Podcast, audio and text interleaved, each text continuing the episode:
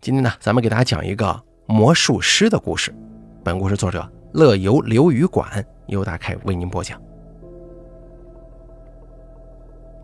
我是个混日子的魔术师，这并不是什么谦虚的说法。跟着这个剧团已经七年了，祖国的大好河山也基本上跑遍了。当然了，我们去的地方都是一些小县城、小乡镇。说实话，大城市的人不爱看我们这些过时的玩意儿。我已经有好几年没有排过新节目了，不过就算这样，我也稳坐这个剧团的第一把交椅，因为我有绝活。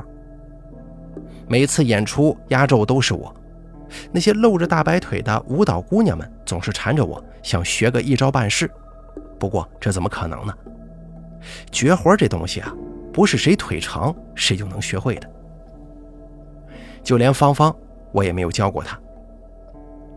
芳芳是我的搭档，我变兔子，她负责吸引视线；我换牌，她继续负责吸引视线。遗憾的是，她不是双胞胎。要知道，不是双胞胎，很多魔术就变不了。不过这姑娘很聪明，我也没有换掉她的打算。我最喜欢她的还是懂事儿。七年前，我第一次来到这个剧团，之前那个被炒掉的魔术师刚坏了场子。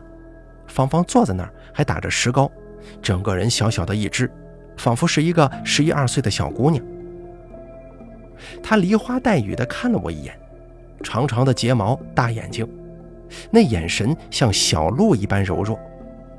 我的心狠狠地跳了几下。团长等着我说话，我就说：“就他吧，不换人了。”他松了口气，眼泪渐渐蓄满了眼眶。这行的规矩是，搭档不能够轻易换掉，因为有些节目是很危险的，彼此之间建立起的信任很不容易，别人的搭档更是不敢轻易用。我之前是没有搭档的，可以说是个独行侠，这辈子我就跟芳芳合作过。芳芳的机灵，三两句话说不清。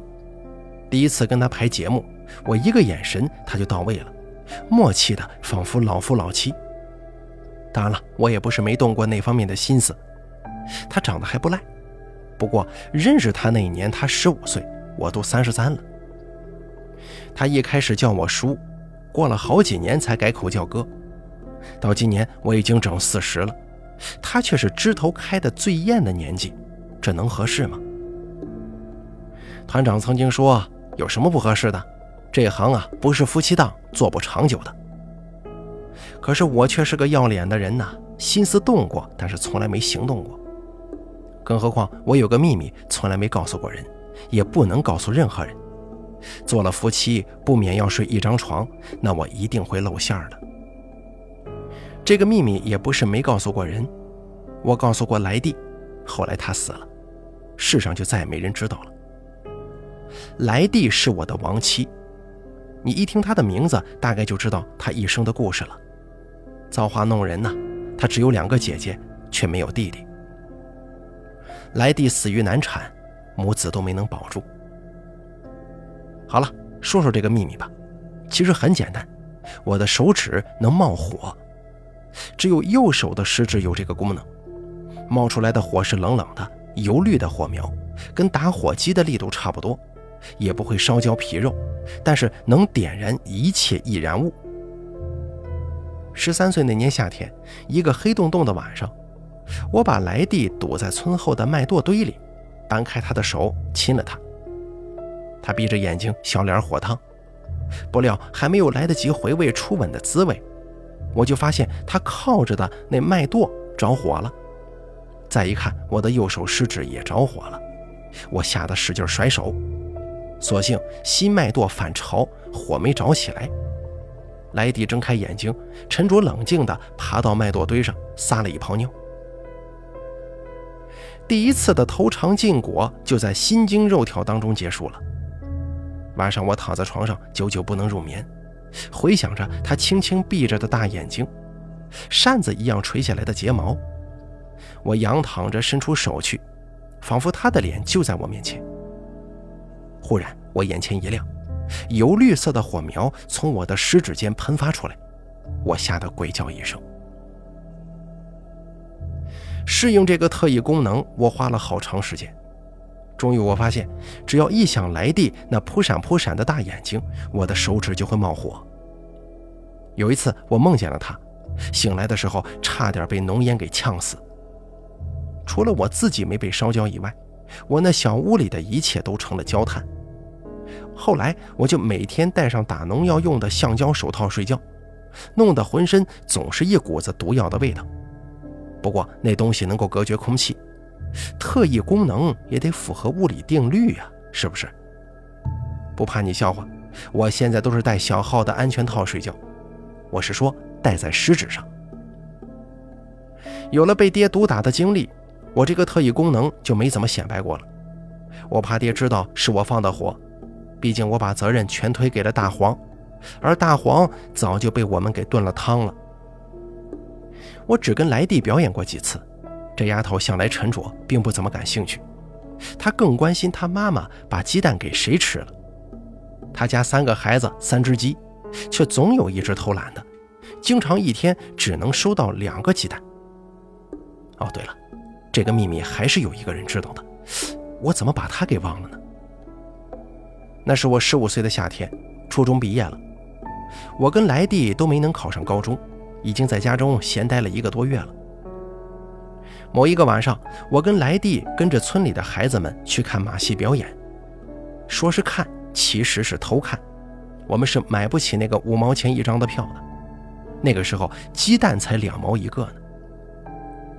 我跟着他占据了一个绝佳的地形，村口最高的那棵歪脖子树，两米多高的布围墙内，几个孩子翻着跟头，像是一群猴子，远远的看不清楚。来弟不屑地说。我比他们翻的好多了。这个时候，一个老头在树下喊我们，让来弟给他翻几个跟头。来弟也不怯场，前空翻、后空翻、侧手翻，几个动作就把那老头给镇住了。等他站好，老头又仔细看了看他。后来，这个老头就去了来弟家，要收他去马戏团，给一千块。那个时候的一千块钱啊，我觉得得有现在的十万块那么多。他爹妈立马就同意了。我当时着了急，也闹着要去。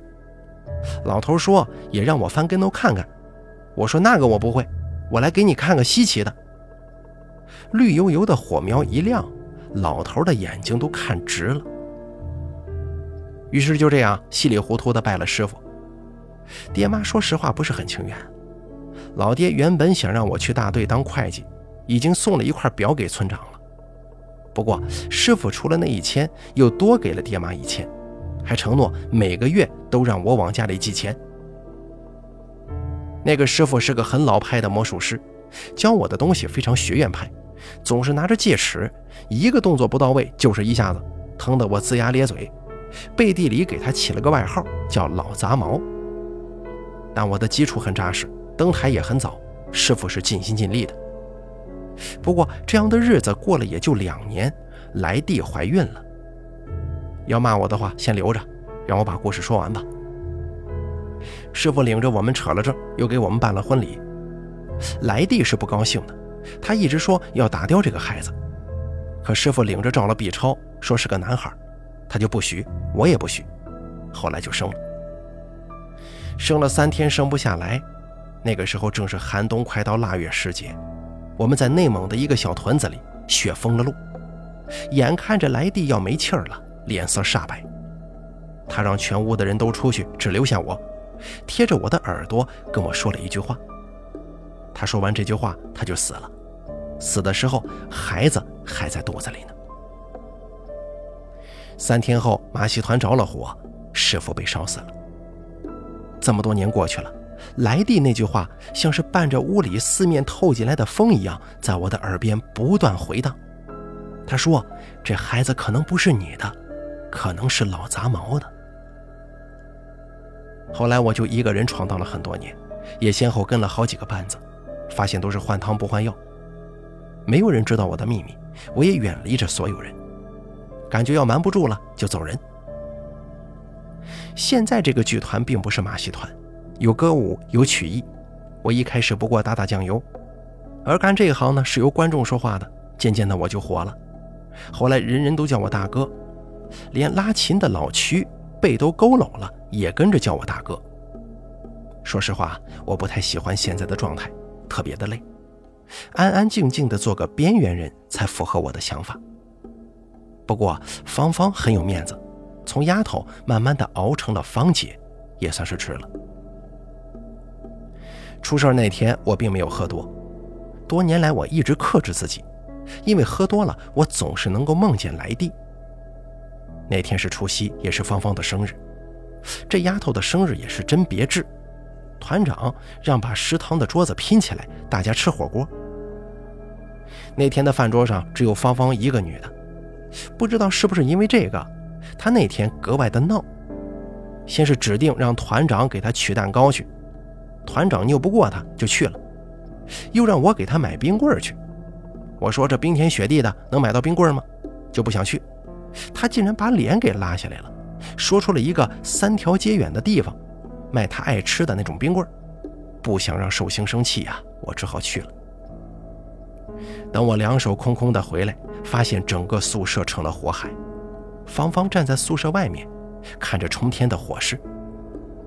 我冲过去，发现门反锁着，外面还抵了搭舞台的架子。芳芳泪流满面，她说：“哥，你这个办法还真管用呢。”我一下子呆住了。回想这七年的点点滴滴，我终于知道了，这个世界上不止我一个人有特异功能。芳芳，不是我们说的那种能看透人心，她是真能看透人心。房子终于塌了，芳芳举着一张纸要往火堆里扔，我抢过来，发现是一张人工流产的报告。她望着火堆，眼睛里火苗跳动着。她说。孩子，你的爸爸们都给你陪葬了。团长提着个蛋糕，远远地赶了过来，我赶忙把那张纸条给扔进了火里。